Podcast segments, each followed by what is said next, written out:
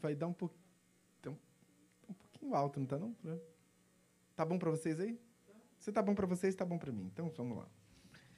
Uh, vamos orar. Muito obrigado, Tati.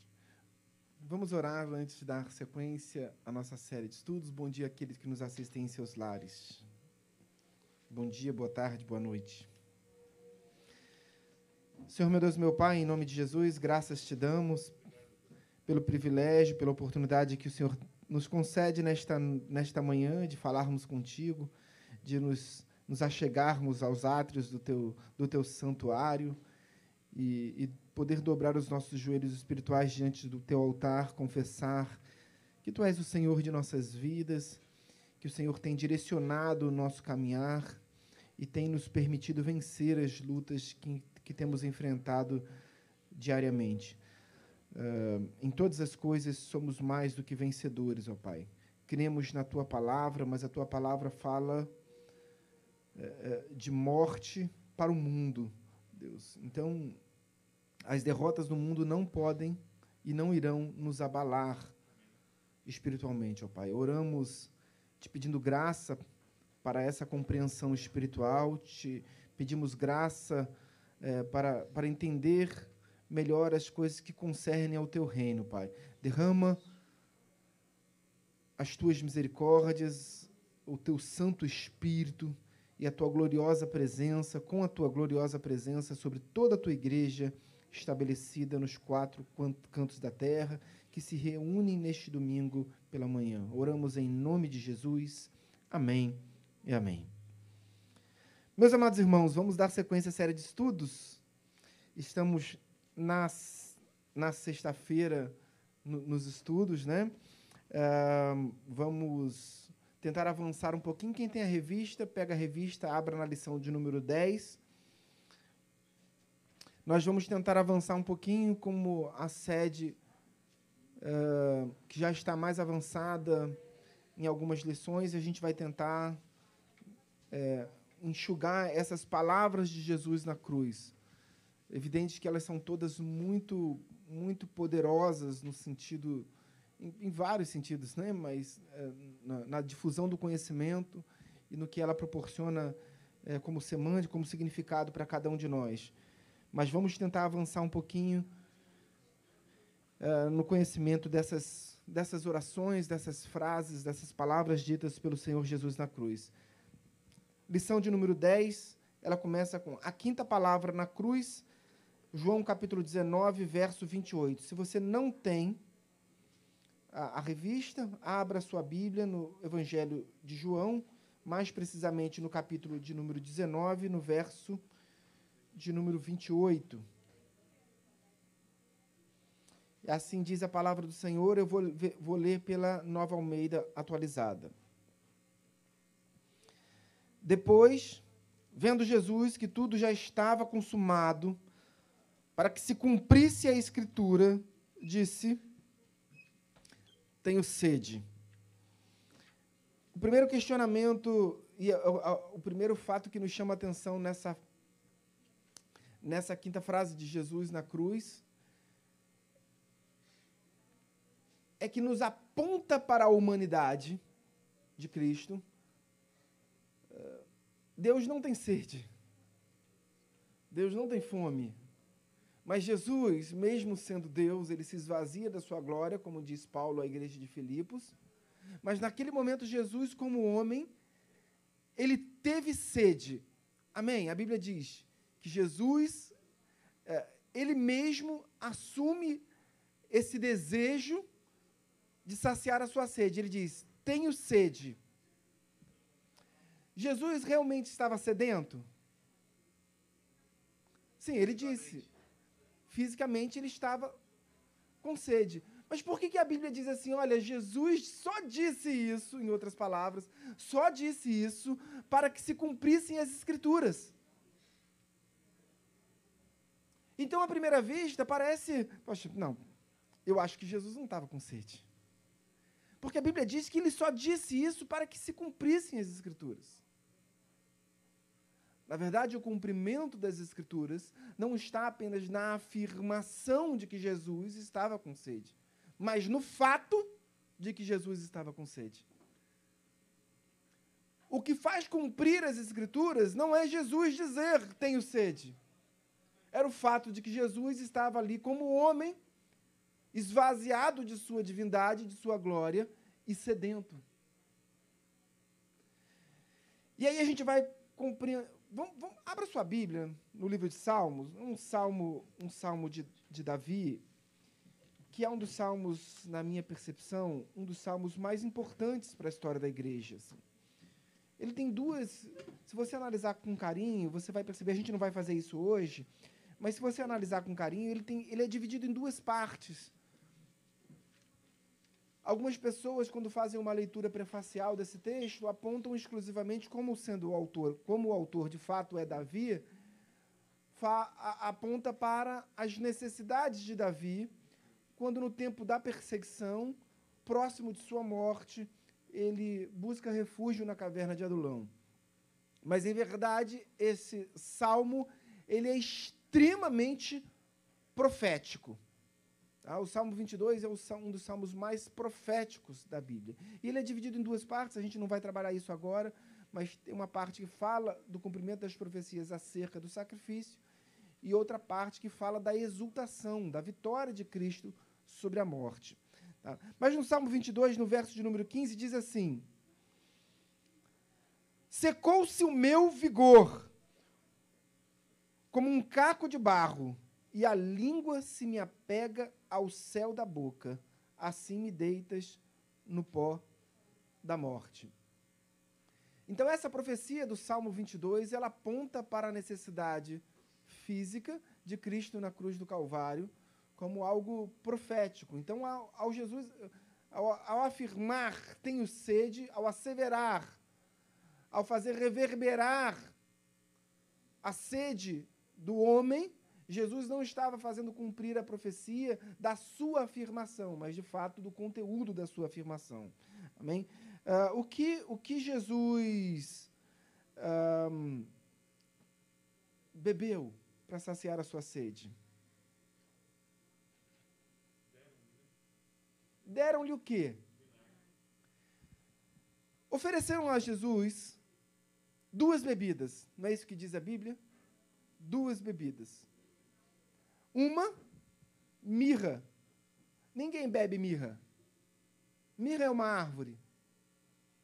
Mas já havia uma tradição, se você olhar lá em Números capítulo uh, eh, 6, quando fala da, da, do chamamento uh, do, do, do, sacerdócio, daqueles que são separados, ele fala que este homem separado não pode beber uh, não pode cortar o cabelo, não pode beber o vinho, não pode beber o vinagre, não pode beber a bebida forte com, com a mirra.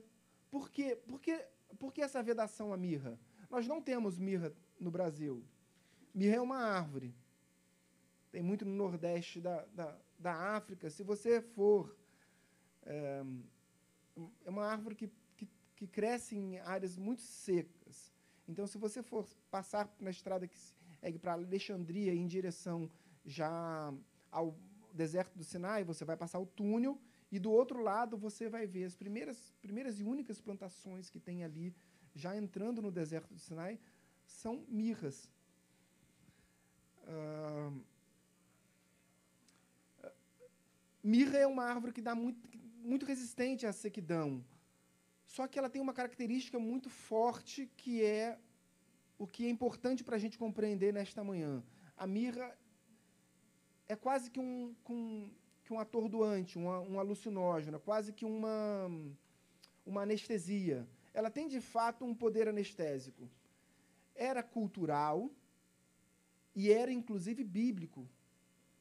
Porque o próprio Salomão orienta que as bebidas fossem as bebidas fossem adicionadas a mirra para os enfermos já próximos à morte. Então, é, Salomão orienta que fossem adicionada, fosse adicionada mirra para aliviar um pouco a dor do sofrimento. Nós, alguns anos atrás, quem conheceu aqui o Dr. Russell Shedd? O Dr. Russell Shedd ele veio ao Brasil algumas vezes, ele esteve num seminário no, no Batista, no, não foi na igreja Batista, acho que foi no colégio, não me lembro Sul, bem. É, Batista, Batista do Sul é aquele que fica lá em cima.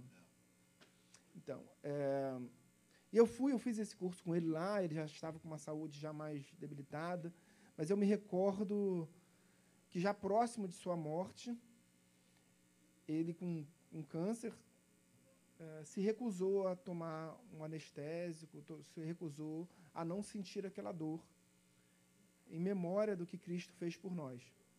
Você pode discordar ou não, eu posso discordar ou não, mas jamais tecerei alguma crítica em relação a isso. Mas, de fato, isso nos evidencia um pouco do que Cristo fez por nós naquele momento, quando ele tem sede e ele se recusa a beber o vinagre, mas diferentemente do que diz o texto de Lucas, no texto de Mateus diz que Jesus experimenta o vinagre com a mirra, ou o vinho com a, com a, com a, com a mirra. O vinagre era de vinho, tá, queridos? Então, uh, por exemplo, a gente tem que, tem que entender muito bem. Uh, Jesus bebia vinho? Jesus bebia vinho. Tá? O primeiro milagre, é, não por acaso, foi realizado numa casa, numa família, dentro de uma família. Ali dá muitas ênfases para a importância que Jesus dá para o lar, para a família. E ali ele realiza o primeiro milagre dele. E o primeiro milagre é transformar a água em vinho. Uh, Mas esse vinho é um pouco diferente. Não pouco. Não pouco. Mas veja, é um, não pouco diferente do que, do que nós tomamos hoje, do que nós conhecemos hoje. Tá?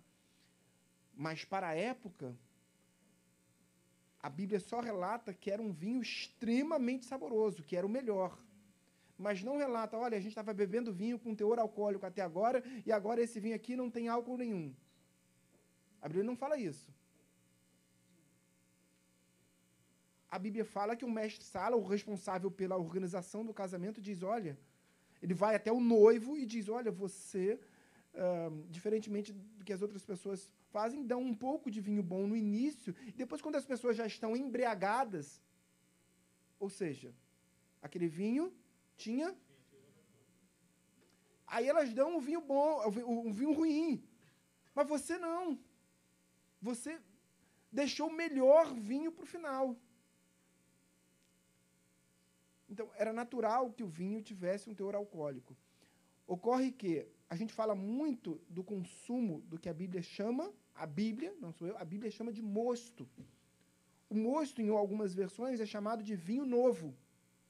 Na King James, na King James não, King James é mosto também.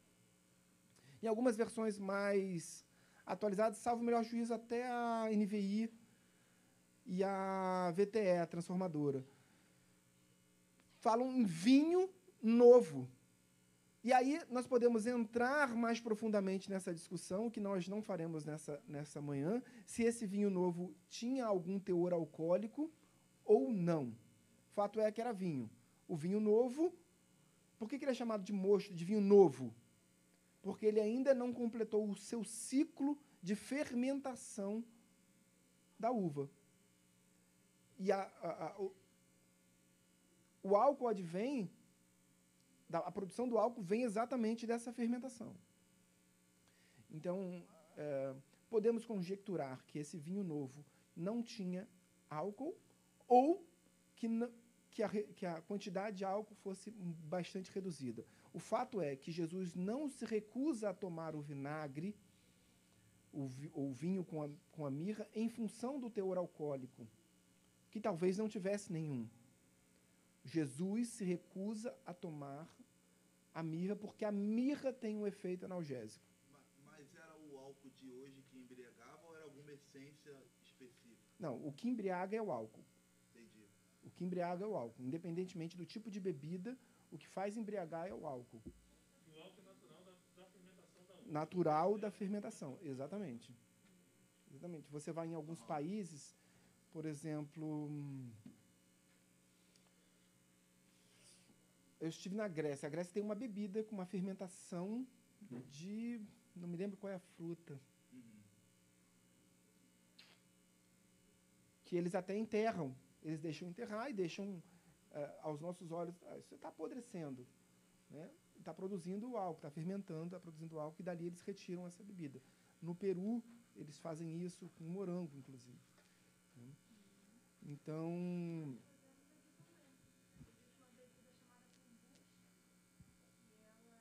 Não, não, não, pera, é pera, pera, forte. pera, pera, pera, que merece o microfone. Isso é forte. Vamos aprender nesse momento cultural. Time de professores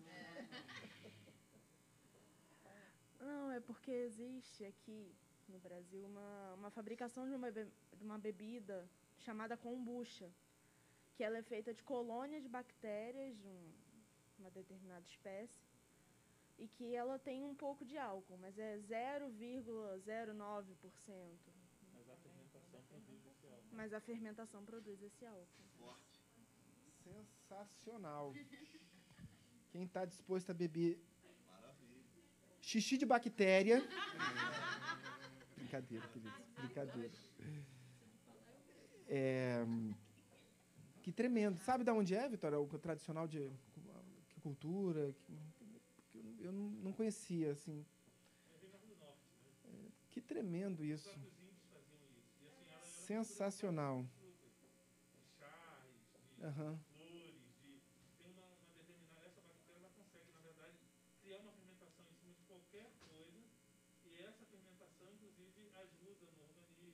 Sensacional. Mas ela tem um teor de álcool fermentação.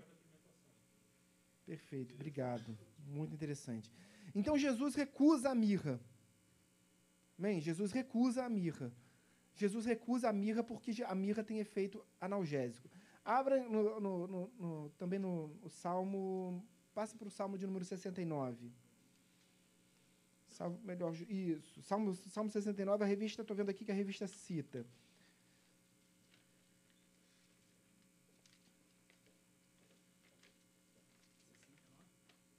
Salmo 69, verso 21.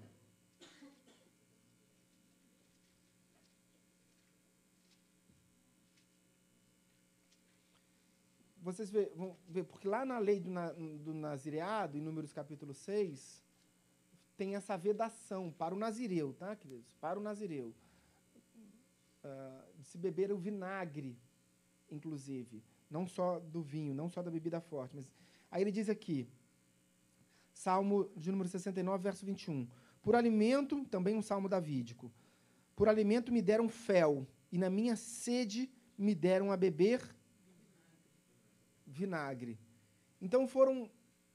Nós vamos compreender na história bíblica que naquele momento da crucificação foram oferecidas duas bebidas para Jesus e não somente uma. Uma com um, adicion... com, um acréscimo da mirra. A Bíblia não esclarece exatamente se era o vinho ah, fermentado ou não, se era o, o suco de uva fermentado. Fato é que tinha um acréscimo da mirra. Indiferentemente de, de Lucas, Mateus diz que Jesus experimenta. E quando Jesus experimenta, ele percebe que tem um acréscimo da mirra e ele rejeita essa bebida. Em que momento foi isso? Jesus foi preso no Getsemane por volta de 11h30 da noite. Ele foi levado para a casa de Anás, que tinha sido sumo sacerdote, era sogro de, de Caifás, eh, o sumo sacerdote anterior, e também era ainda chamado de sumo sacerdote, porque o, sum- o cargo do o sumo sacerdócio era um cargo vitalício. Ah, Jesus foi espancado na casa de Anás, ele foi espancado no caminho até a casa de Caifás, e quando clareia o dia, ele é levado para o sinédrio. Naquele momento, em Jerusalém, o sinédrio funcionava no átrio do templo. O Sinédrio tinha uma casa de reunião dentro do templo. Ah, ele foi levado para o Sinédrio. E essa descoberta é mais recente, tá, queridos? Porque nós temos evidências de vários locais arqueologicamente já descobertos, relatados na história em Jerusalém, mas não tínhamos uma, qualquer evidência da localização do Sinédrio. Ah, então, arqueólogos já mais recentes já apontam que esse local muito provavelmente funcionava dentro do, do, do templo. Pois bem, Jesus foi levado para lá, houve aquele julgamento que se inicia ainda já no findar da madrugada, a convocação era proibida, assim, uma série de erros, nós não vamos entrar aqui nessa questão eh, da Lex Julia Maestatis, nem da, da- de toda a Lex Romanor, da legislação vigente, da legislação eh, mosaica, mas fato é que tudo ali era ilegal, tudo que estava sendo feito. Mas Jesus apanha mais uma vez dentro, ele é violentado mais uma vez dentro do sinédrio, até que ele é levado para o pretório, para a fortaleza de Antônia. Ali ele passa por mais três julgamentos, não mais julgamentos religiosos, julgamentos conforme a legislação ro- romana. Primeiro com Pilatos, depois com Herodes e depois com Pilatos intermediando um tribunal de júri, em que os julgadores eram os judeus que ali se encontravam. Fato é que nesse momento que Jesus é condenado, ele, ele é levado para os açoites. E ele recebe, a Bíblia não diz o número certo de açoites, se nós considerarmos a legislação mosa- mosaica, ele não poderia tomar 40 açoites, senão ele deveria ser liberto. Ocorre que ele não estava sob a vigência da legislação mosaica, e ele foi açoitado, e a legislação romana não permitia esse tipo. E nem mesmo a legislação é, é, mosaica para aquele tipo de crime. Enfim, a pena ali deveria ser lapidação, deveria ser. Jesus, me perdoe. É, se fosse, né, se, a- se o crime tivesse sido confirmado, por exemplo, a pena era, seria lapidação. Mas, enfim, ahn, ali depois de ser açoitado, vocês imaginam, Jesus está ferido, violentado imensamente. Já, queridos, é, próximo à morte. Porque nas pontas dos açoites tinham pedaços de ossos que cortavam a pele. Jesus estava próximo à morte, então não tinha ainda iniciado a via crucis. Foi nesse momento que Jesus, a Jesus é oferecido a mirra. Porque alguém, alguns poderiam dizer, ah, mas ele foi antes, então foi antes da crucificação, Jesus estava bem. Não, Jesus não estava bem. Ah, Jesus já havia sido imensamente violentado quando lhe ofereceram a mirra e ele recusou. Depois Jesus bebeu o vinagre e aí de fato sem o vinho, mas ah, sem o teor alcoólico. Mas aí a Bíblia esclarece que ele bebe para que se cumprir, para que se cumprisse as escrituras, o fato de Jesus estar com sede. Vamos avançar um pouquinho. A revista fala sobre a evidência da humanidade, claro, Jesus tinha sede, era uma evidência de que, conforme Paulo escreveu à igreja de Filipos, Jesus abdica de sua de sua de sua glória. Fala da água como simbologia, a gente vai ter que avançar porque o ideal era que a gente conseguisse concluir essas três lições hoje. Ahn, da água viva, sobretudo do texto. Eu, gosto muito de João, João é o evangelho mais teológico. Por vezes é um, um- talvez seja o evangelho mais complicado de se compreender com, com tamanha percussiência no- do ensino, né? Da, da mensagem que Jesus pretende passar. Eu vejo muitas vezes em cursos de, de evangelismo, por exemplo, se ensina a apresentar ao novo convertido o evangelho de João, né? É, é o evangelho do amor, que fala muito do amor de Jesus, mas é um evangelho extremamente teológico. Então, enfim, há, há questões favoráveis e outras não. E, sobretudo, esses, esses capítulos iniciais, a partir do momento do encontro com Jesus, com a mulher samaritana, João capítulo 4, João capítulo 4, João capítulo 5, João capítulo 6, João capítulo 7, são extremamente teológicos. É, e ali Jesus também fala da água viva. Ele já havia falado da mulher para a mulher samaritana, ele volta a repetir eh, em João capítulo 7. Depois ele fala da importância desse fluir, fala, aqui a, a, a, a revista cita a visão de Ezequiel. Eu quero ler esse texto de Ezequiel, Ezequiel capítulo 47, ele cita os versos 9 e 12. Diz assim: Todos os seres vivos que povoam os lugares por onde este rio, onde, onde este rio passar terão vida, e tudo viverá por onde quer que esse rio passar. Verso 12: Nas duas margens do rio nascerá todo tipo de árvore frutífera. As folhas dessas árvores não murcharão, e elas nunca deixarão de dar o seu fruto. Produzirão frutos novos todos os meses, porque são regadas pelas águas que saem do santuário. Os seus frutos servirão de alimento e as suas folhas de remédio. Eu acho esse texto lindo. Todo o texto é lindo, né? Porque ele, Ezequiel está no momento de, de cativeiro, ele disse que ele é levado pelo Espírito para Jerusalém. Jerusalém. Eh, Ezequiel não estava em Jerusalém quando tem a visão do templo. Enfim, o texto é riquíssimo. Vamos avançar. Vamos à sexta palavra na cruz, na lição número 11, quando Jesus diz: Está consumado. Quando Jesus diz está consumado, se nós pegarmos os originais, o, o, o, o Novo Testamento ele foi escrito em que língua? Em grego. Pequenas frases em aramaico. É, o Antigo Testamento foi escrito em que língua? Hebraico, com pequenas, é, com pequenas porções né, de textos, diferentemente do Novo Testamento. O, o Antigo Testamento tem porções de textos em, em aramaico.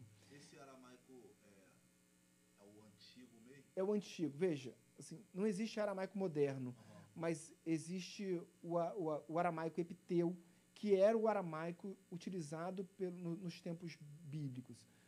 O aramaico não é uma, uma versão ou um dialeto do hebraico. O aramaico é uma língua mais antiga, mais pretérita do que o, do que o hebraico. Tá?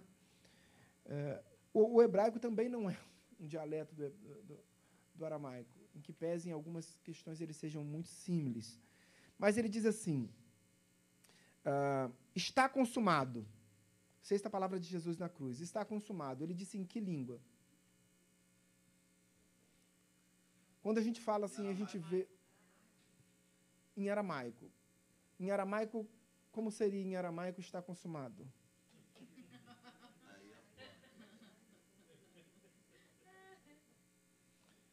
Seria muito similar ao hebraico, nishlen, só que a gente vê na tradução no original, a gente vê a palavra tetelestai. Por quê? Porque a gente vai no original grego e encontra a palavra tetelestai. Por que, que a gente ouve tanto essa palavra, tetelestai? Ah, está consumado. Jesus disse tetelestai. O que Jesus disse na cruz? Ele disse tetelestai? Todo mundo parou ali para ouvir, assim, também. Que, assim, não havia um entendimento. Né? Eu acho que não. Porque, na verdade, até as outras palavras de Jesus em aramaico é confundida por quem ouvia. Porque, primeiro, que o fonema de Jesus era gutural. Uhum. Segundo, que Jesus falava aramaico e não o hebraico. Já na cidade de Jerusalém, se falava muito hebraico. Na Galileia, também se, se utilizava muito hebraico já mas a questão gutural impedia com que um, os judeus da Galiléia fossem reconhecidos como judeus de Judá. Né? Assim, Pedro foi reconhecido lá na casa de Caifás, é, justamente por causa da, da, sua pronúncia, porque tinha esse, esse fonema gutural, que impedia ele de pronunciar certas palavras. Mas, veja, missionário, Jesus falava aramaico. E as pessoas, de fato, não compreenderam. Jesus falou Eli, Eli, ele está chamando Elias. Porque se ele estivesse falando com Deus, no hebraico é Eloí, e não Eli, no aramaico. E as pessoas não entenderam porque, de fato, a língua primeira ali era o hebraico e não o aramaico. O aramaico para eles, era como se fosse, em que pese, em que pese haja uma similitude de, de, de, do idioma, uh, e aí eles poderiam compreender muitas palavras, mas era como se fosse o latim para nós. Quer dizer, eu estudei quatro anos de latim, quatro anos interruptos de latim. Uh, o latim é uma língua morta. O meu professor era padre. Porque quem sabe latim? Nós vivíamos até 1967 sobre a liturgia tridentina, ou seja, onde os padres rezavam as missas de costas em latim. Então só padre sabe latim. O latim é para a gente uma língua morta. Naquele tempo, o aramaico era quase que uma língua morta. Não, é um comparativo tão preciso, e até porque há uma similitude muito grande do aramaico com, com, com o hebraico. Essa dificuldade de, de compreensão deles a respeito do Eli era só o idioma em si ou tinha alguma mensagem que Jesus queria passar de uma forma alegórica? Então, ali naquele momento, creio eu que seja só o idioma, porque nas palavras Eli, Eli, lama svaktani, não sabactani, svaktani, eh, não tinha nenhum fonema gutural né, que impedia o reconhecimento da, da língua propriamente dito como se fosse um, como se não fosse um hebraico ou aramaico. Uh, Jesus e Jesus não tinha esse problema do dialeto. A Bíblia não relata que Jesus tivesse esse problema do dialeto. Tá? É, ao contrário disso, Jesus falava vários idiomas. Né? A questão é, se nós buscarmos o original do grego, no original bíblico, o que, que está escrito naquele momento? Se nós buscarmos o original. De onde alguém tirou o tetelestai?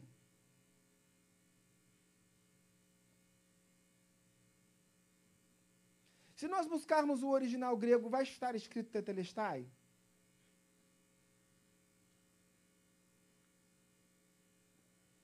Tetelestai é uma palavra do hebraico? Não. Tetelestai é uma palavra do aramaico? Não. Tetelestai é uma palavra do grego? Não. De onde surgiu o Tetelestai? Tetelestai era o documento. Jesus de fato disse: está consumado. Tetelestai era o documento utilizado pelo Império Romano para declarar a absolvição ou a quitação das dívidas por um devedor. Sobretudo quando o devedor se dava com a fazenda pública. Quem já ficou devendo leão? Você recebe um documento, você recebia um documento naquele tempo com um carimbo, e nesse carimbo vinha escrito Tetelestai. Durante a vigência do Império Romano, não da vigência do Império Grego. Porque Jesus disse ali naquele momento: está consumado. Olha, as suas dívidas foram pagas. E aí, não equivocadamente, queridos, não equivocadamente, não é uma crítica ao Tetelestai, por isso que eu digo não equivocadamente, fizeram essa alegoria, essa, essa ligação com um documento que era emitido pelos romanos. Jesus está dizendo: olha, suas dívidas foram pagas. Amém? Então, é só para esclarecer que naquele momento Jesus não disse tetelestai especificamente, mas ele disse está consumado. Tetelestai significa está consumado. A questão é que ele disse em aramaico, porque as palavras ditas por Jesus na cruz foram em aramaico. Um, vamos. No item 2 da revista, ele diz assim: a consumação da obra da substituição. 1 Pedro, capítulo 2, verso 24, diz: carregando ele mesmo em seu corpo, sobre o madeiro, os nossos pecados, para que nós, mortos para os pecados, vivamos para a justiça. Pelas feridas deles, dele, vocês foram sarados. Faz uma alusão aqui a Isaías, capítulo 53. É, no item 13, ele diz a consumação da obra do salvador, da, da salvação do pecador, o Filho do Homem veio buscar e salvar o perdido, Lucas capítulo 19, também João capítulo 3, verso 17. No item 4, é porque não dá para a gente abordar isso com profundidade. É, mas na aula que vem, a gente vai trabalhar a sétima palavra da cruz, que está, de certa forma, relacionada à sexta palavra. Aí a gente consegue é, mergulhar em águas mais profundas desse conhecimento. O item 4 diz: a consumação da destruição das obras do maligno. Em 1 João capítulo 3, verso 8, na segunda parte, diz assim: Para isso se manifestou o Filho de Deus, para destruir as obras do diabo. E por fim, ele no item 5, ele diz a consumação da obra de oferecer abundância de vida. O ladrão vem somente para roubar, matar e destruir. Eu vim para que tenham vida e a tenham em abundância. o que a gente compreende disso é que o Nishlen, ou o Tetelestai, ou o está consumado, ah, reverbera para as nossas vidas um, um, um conteúdo de informações muito grande.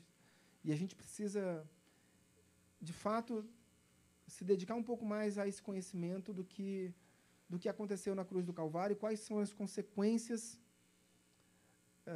dessa crucificação.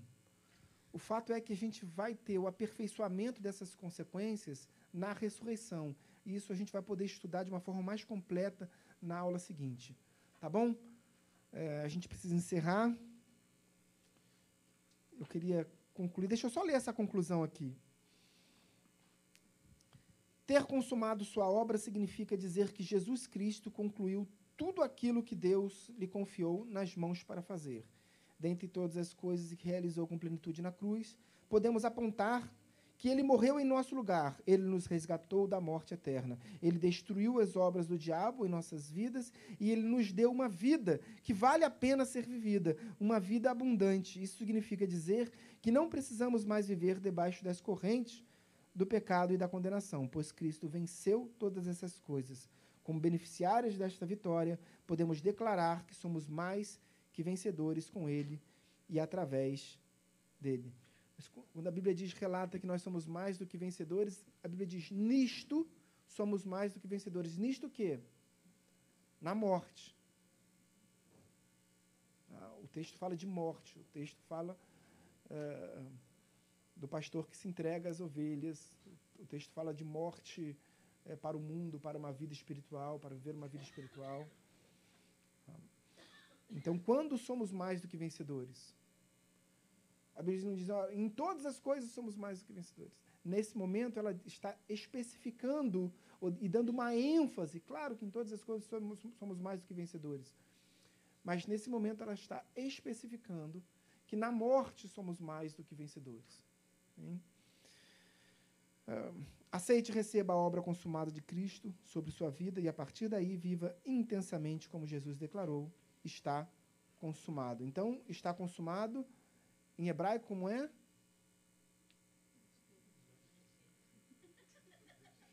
Muito bem. Nestlen, que é também muito semelhante ao aramaico. É, então, Jesus não disse tetelestai, disse a mesma coisa, porque não há textos em, é, originais bíblicos nem falas bíblicas em latim. Tá? O idioma mais falado era o grego, fora do ambiente judaico, era o grego e não o latim. Tá bom? Pois bem, vamos orar, vamos agradecer a Deus. Zé Carlos, tudo bem? É o idioma latino, né? Assim, é o, o idioma do Império Romano. Mas ele não está escrito, a questão é essa, ele não está escrito em lugar nenhum. Tá? Mas como era o documento utilizado e vinha com esse carimbo da Telestai, ele não está em nenhuma, nenhuma literatura antiga. Tá? Do, do, nós não temos originais bíblicos, né? não temos nenhum. Nós temos a Septuaginta, temos a Vulgata. Eu já expliquei aqui sobre cada uma delas, né? o processo de formação de cada uma delas. É, mas originais não temos.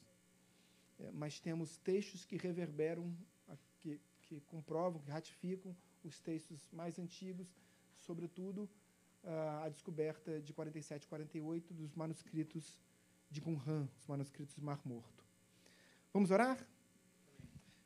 Senhor, meu Deus, meu Pai, em nome de Jesus, obrigado, Senhor, é, pelo conhecimento que o Senhor nos permite adquirir, poder crescer em Ti, edificar a nossa o nosso conhecimento na rocha eterna, na tua palavra. Deus, graças te damos por isso. Deus, saímos dessa escola bíblica dominical ainda mais fortalecidos, ainda mais ricos e mais cônscios de quem tu és e de quem nós somos em ti, Pai. Obrigado, ó Pai, porque o Senhor pagou os nossos pagou pelos nossos erros, pagou o preço dos nossos pecados.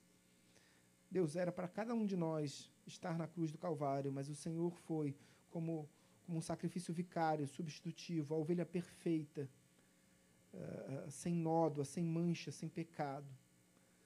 Deus escolheu a cruz por mim e por cada um dessa igreja aqui, Pai. Obrigado, Deus. Obrigado, Senhor. Oramos em nome de Jesus.